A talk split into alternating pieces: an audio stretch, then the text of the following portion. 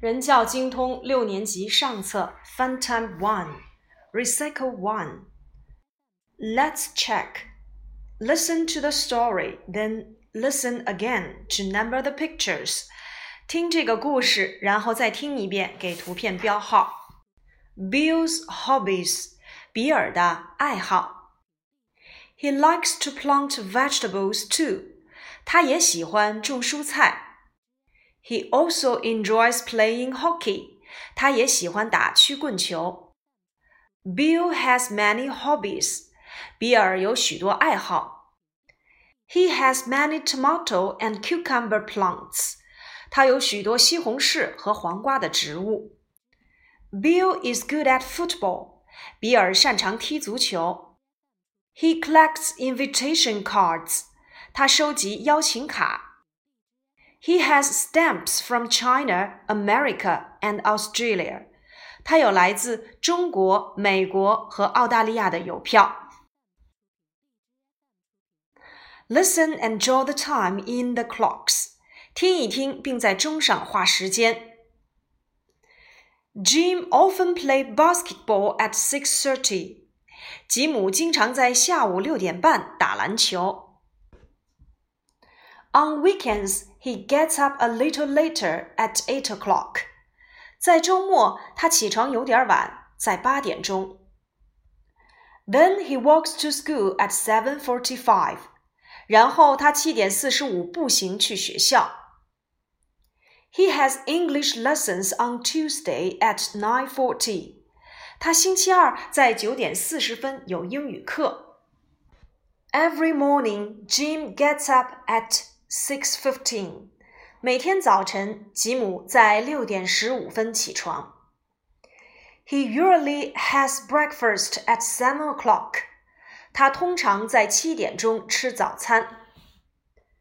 Recycle two。Are you interested in？你对什么感兴趣吗？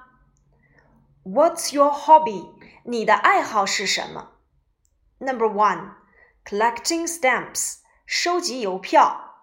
Number two, planting flowers，种花。Number three, fishing，钓鱼。Number four, playing computer games，玩电脑游戏。Number five, taking photos，照相。Number six, making dolls，做布娃娃。Let's draw and talk. Draw on these cards，在这些卡片上画一画。When is your birthday？你的生日是什么时候？My birthday is on，我的生日是在。Invitation card，邀请卡。Please come to my birthday party，请来参加我的生日聚会。On，at，要翻译成在。 Let's play. Are you interested in collecting stamps? 你对收集邮票感兴趣吗？Oh, I get five points.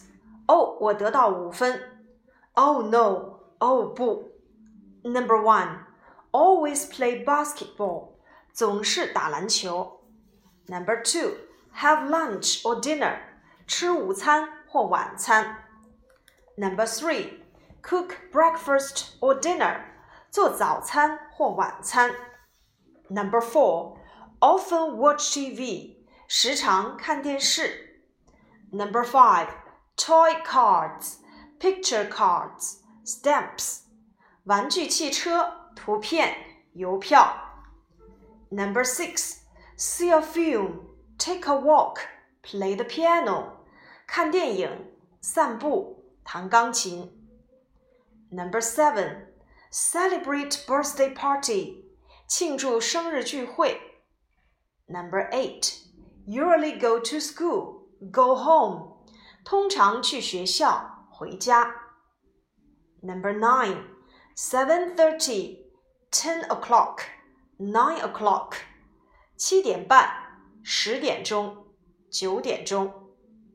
Number ten, blow out candles，吹蜡烛。 cake 蛋糕。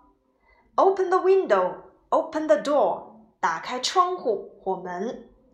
Sometimes go fishing, sometimes play computer games.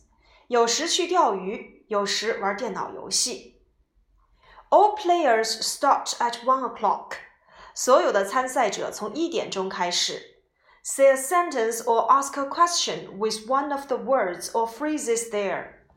用那里的一个单词或短语说一个句子或问一个问题。Score five points，得到五分。Lose a turn if you can't say a sentence or ask a question. 如果不能说出一个句子或问一个问题，就失去一次机会。Throw one dice to move up to six o'clock. 掷一个骰子，移动到六点钟。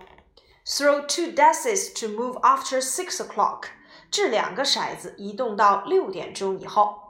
The winner is the player to reach twelve o'clock with the highest score. 胜利者以最高分到达十二点钟的参赛者。Fun reading. 珊珊 loves to read good books. 珊珊喜欢读好的书。She is interested in famous people. 她对名人非常感兴趣。 She tells these stories to her friend. 她给她的朋友温妮讲这些故事。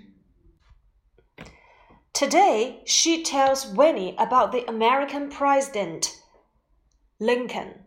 今天呢，她给温妮讲关于美国总统林肯的故事。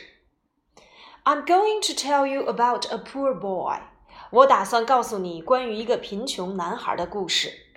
His name is Lincoln. 他的名字是林肯。So his family is not rich. 所以他的家庭不是很富有。Every morning, Lincoln got up at five o'clock.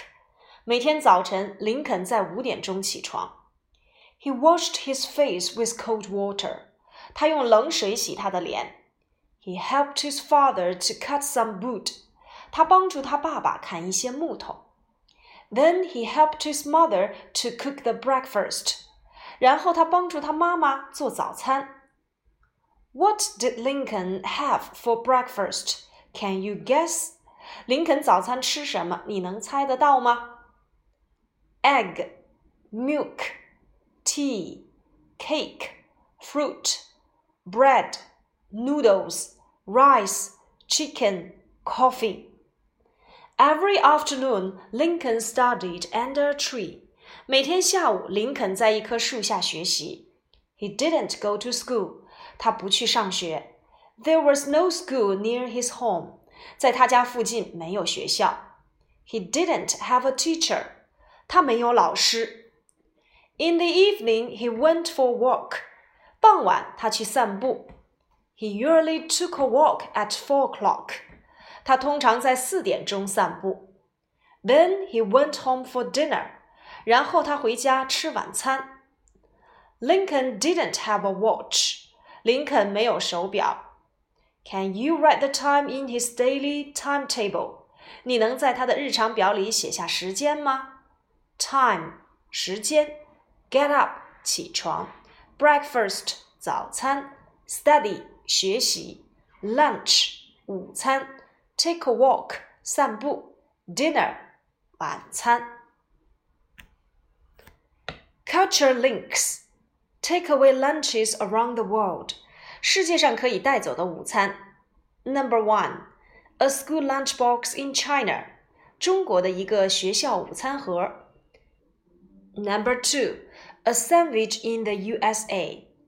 Number three A sushi lunchbox in Japan and a tiffin carrier in India。